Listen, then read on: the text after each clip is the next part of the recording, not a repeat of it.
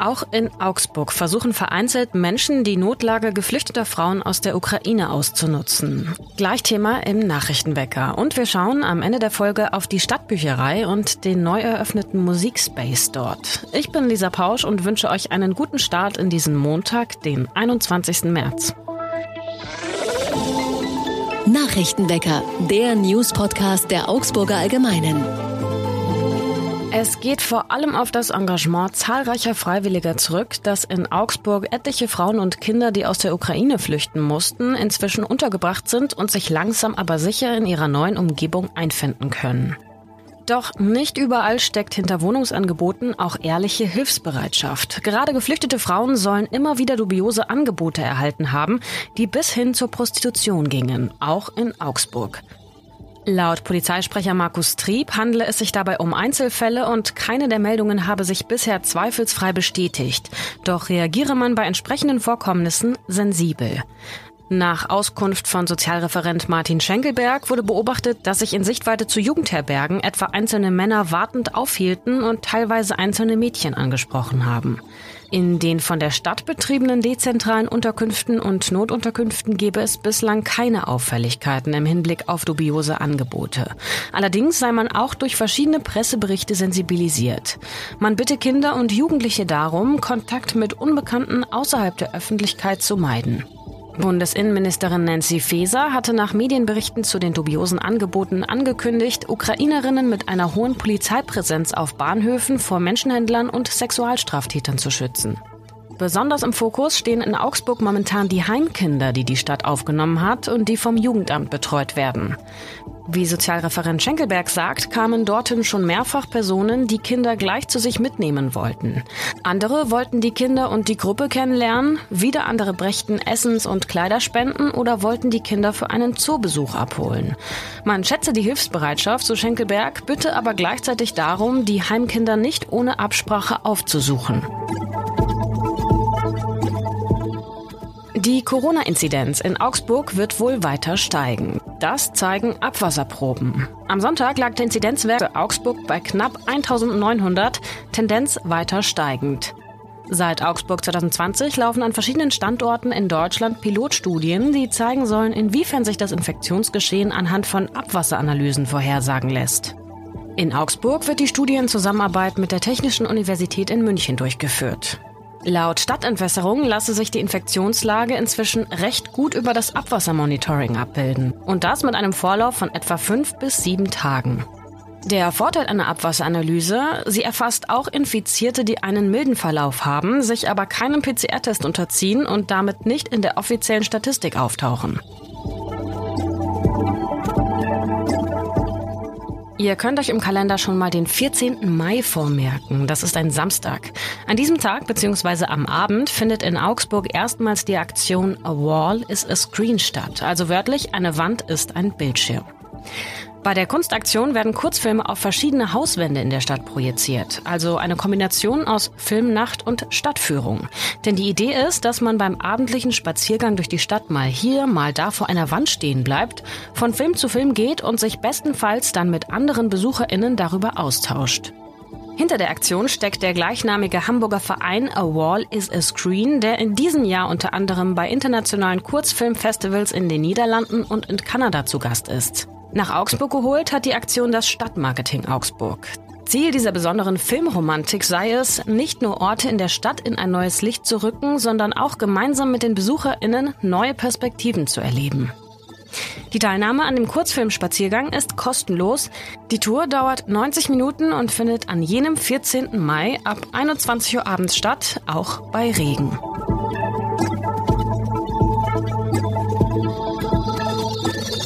Und wir schauen auf das Wetter für Augsburg. Was für eine Punktlandung zum kalendarischen Frühlingsanfang. Die nächsten sieben Tage werden sonnig und das durchgängig von Montag bis Sonntag mit zwölf Sonnenstunden täglich.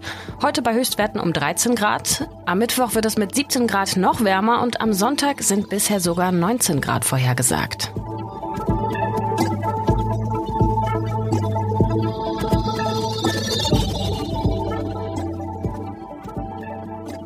Es wurde so oft geschrieben von der Spaltung der Gesellschaft, vom Riss durch die Gesellschaft 2015 etwa, als es auf der einen Seite Leute gab, die Menschen aus Syrien, die geflohen sind, willkommen hießen und andere, denen die Abschiebungen eigentlich gar nicht schnell genug gehen konnten.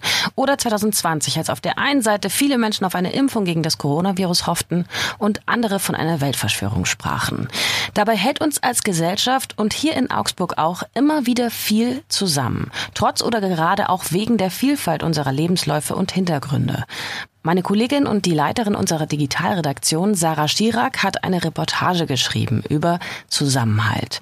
Und sie ist heute zu Gast im Nachrichtenwecker. Hallo Sarah, schön, dass du da bist. Hallo Lisa, schön da zu sein.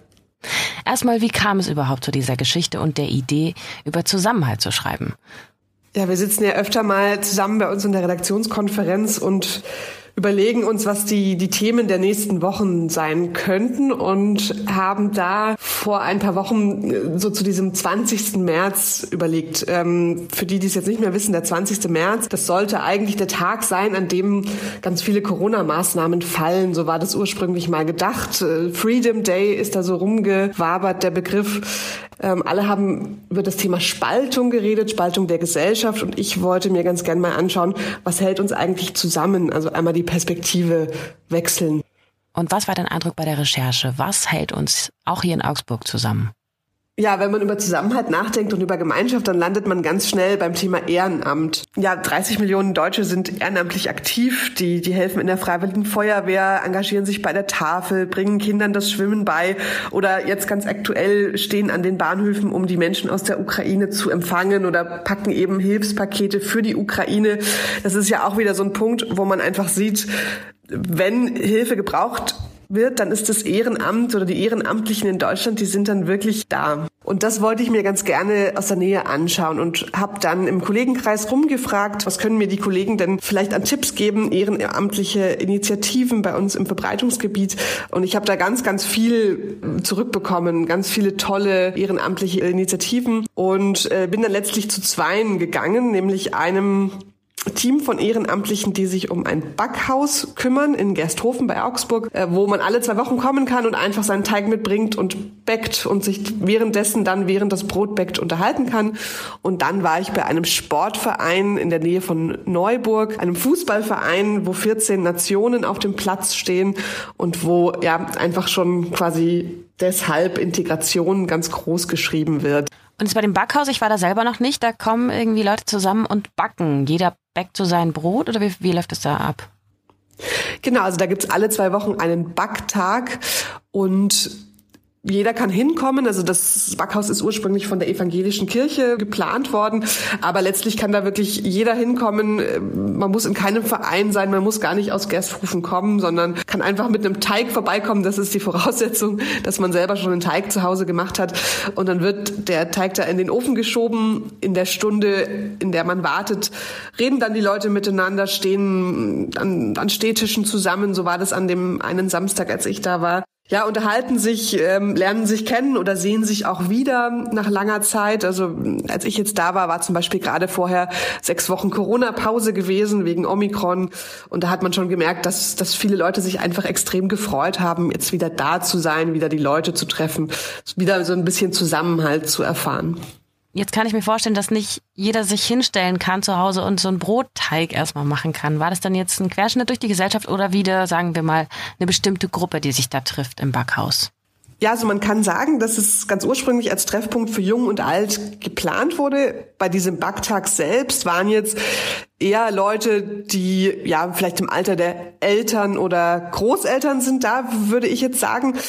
Äh, aber es gab zum Beispiel direkt vorher die, die Konfirmandengruppe, die da war und Pizza gebacken hat. Das war dann ein extra Event sozusagen.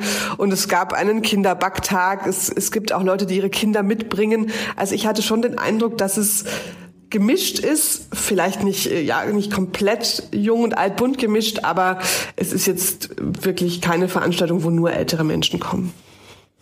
Und mit was für einem Gefühl bist du aus der ganzen Recherche rausgegangen? Ich kann mir vorstellen, auch mit einer großen Portion Zuversicht, oder?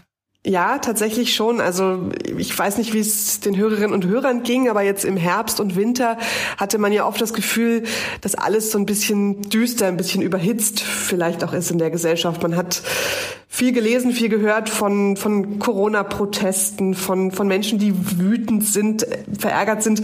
Natürlich zum Teil auch manchmal zu Recht, weil, weil sie vielleicht ihren Job verloren haben.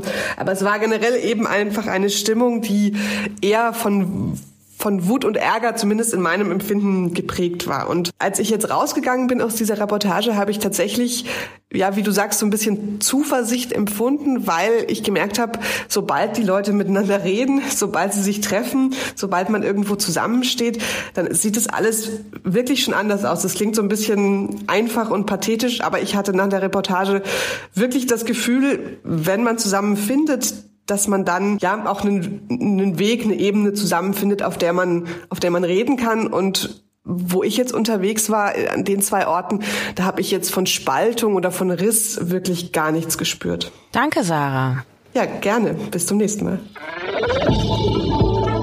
Was sonst noch wichtig wird, die Friedensverhandlungen zwischen der Ukraine und Russland gehen heute in eine neue Runde.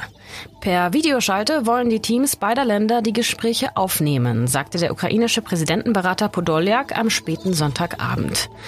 Die Verhandlungen mit Moskau über ein Ende des Kriegs könnten, so Podoljak, noch mehrere Wochen dauern. Allerdings gebe es inzwischen Anzeichen, dass Moskaus Position zuletzt angemessener und realistischer geworden sei. Genauere Angaben dazu machte er aber nicht. Russland hatte am Sonntag die ukrainischen Truppen in Mariupol aufgefordert, die Waffen niederzulegen und die Stadt am Montagvormittag zu verlassen. Das Ultimatum zur Kapitulation hatte die ukrainische Führung kategorisch abgelehnt. Auch wenn die Corona-Regelungen nicht, wie ursprünglich geplant, am 20. März weitgehend aufgehoben werden, gibt es in Bayern seit Sonntag trotzdem ein paar Lockerungen. Für SchülerInnen in Grundschulen fällt ab heute, Montag, die Maskenpflicht am Platz weg. Kinder der fünften und sechsten Klasse müssen dagegen noch eine Woche warten. An allen anderen Orten in der Schule etwa, auf Gängen oder Toiletten, muss aber weiterhin eine Maske getragen werden. In Kitas müssen Kinder nicht mehr in festen Gruppen betreut werden. Außerdem fallen die Kontaktbeschränkungen für ungeimpfte Menschen und die Zugangsbeschränkungen in Geschäften weg. Volksfeste und Jahrmärkte sind wieder erlaubt. Dabei werden Festzelte wie Restaurants oder Gaststätten behandelt und es gilt dort die 3G-Regel. Die Regelungen gelten vorerst knapp zwei Wochen bis zum 2. April. Wie es nach dieser Frist weitergeht, ist derzeit noch unklar. Und zum Schluss noch ein Tipp für alle KlangkünstlerInnen unter euch und alle, die es werden wollen. In der Stadtbücherei Augsburg wurde in den letzten Monaten aufwendig umgebaut und bis zuletzt war noch nicht ganz klar, was es damit eigentlich auf sich hatte. Jetzt wurde das Geheimnis aber gelüftet und der sogenannte Musik Makerspace eröffnet. Der ist jetzt da, wo früher die CD-Regale standen. Und um für den Platz zu machen, mussten knapp 10.000 Medien wie Klavierauszüge, Partituren und Schallplatten ins Archiv. Am Musik Makerspace kann man mit Hard- und Software jetzt an eigenen Sounds herumprobieren oder analoge Datenträger wie LPs oder Kassetten digitalisieren. Und an der Stelle, an der bisher das Zeitschriftenarchiv war, stehen jetzt verschiedene Instrumente. Die könnt ihr direkt vor Ort ausprobieren, spielen oder aber auch ausleihen. Und der bisherige Musikraum ist um ein Tonstudio erweitert worden. Damit ist der Nachrichtenwecker für heute auch schon wieder an sein Ende gekommen.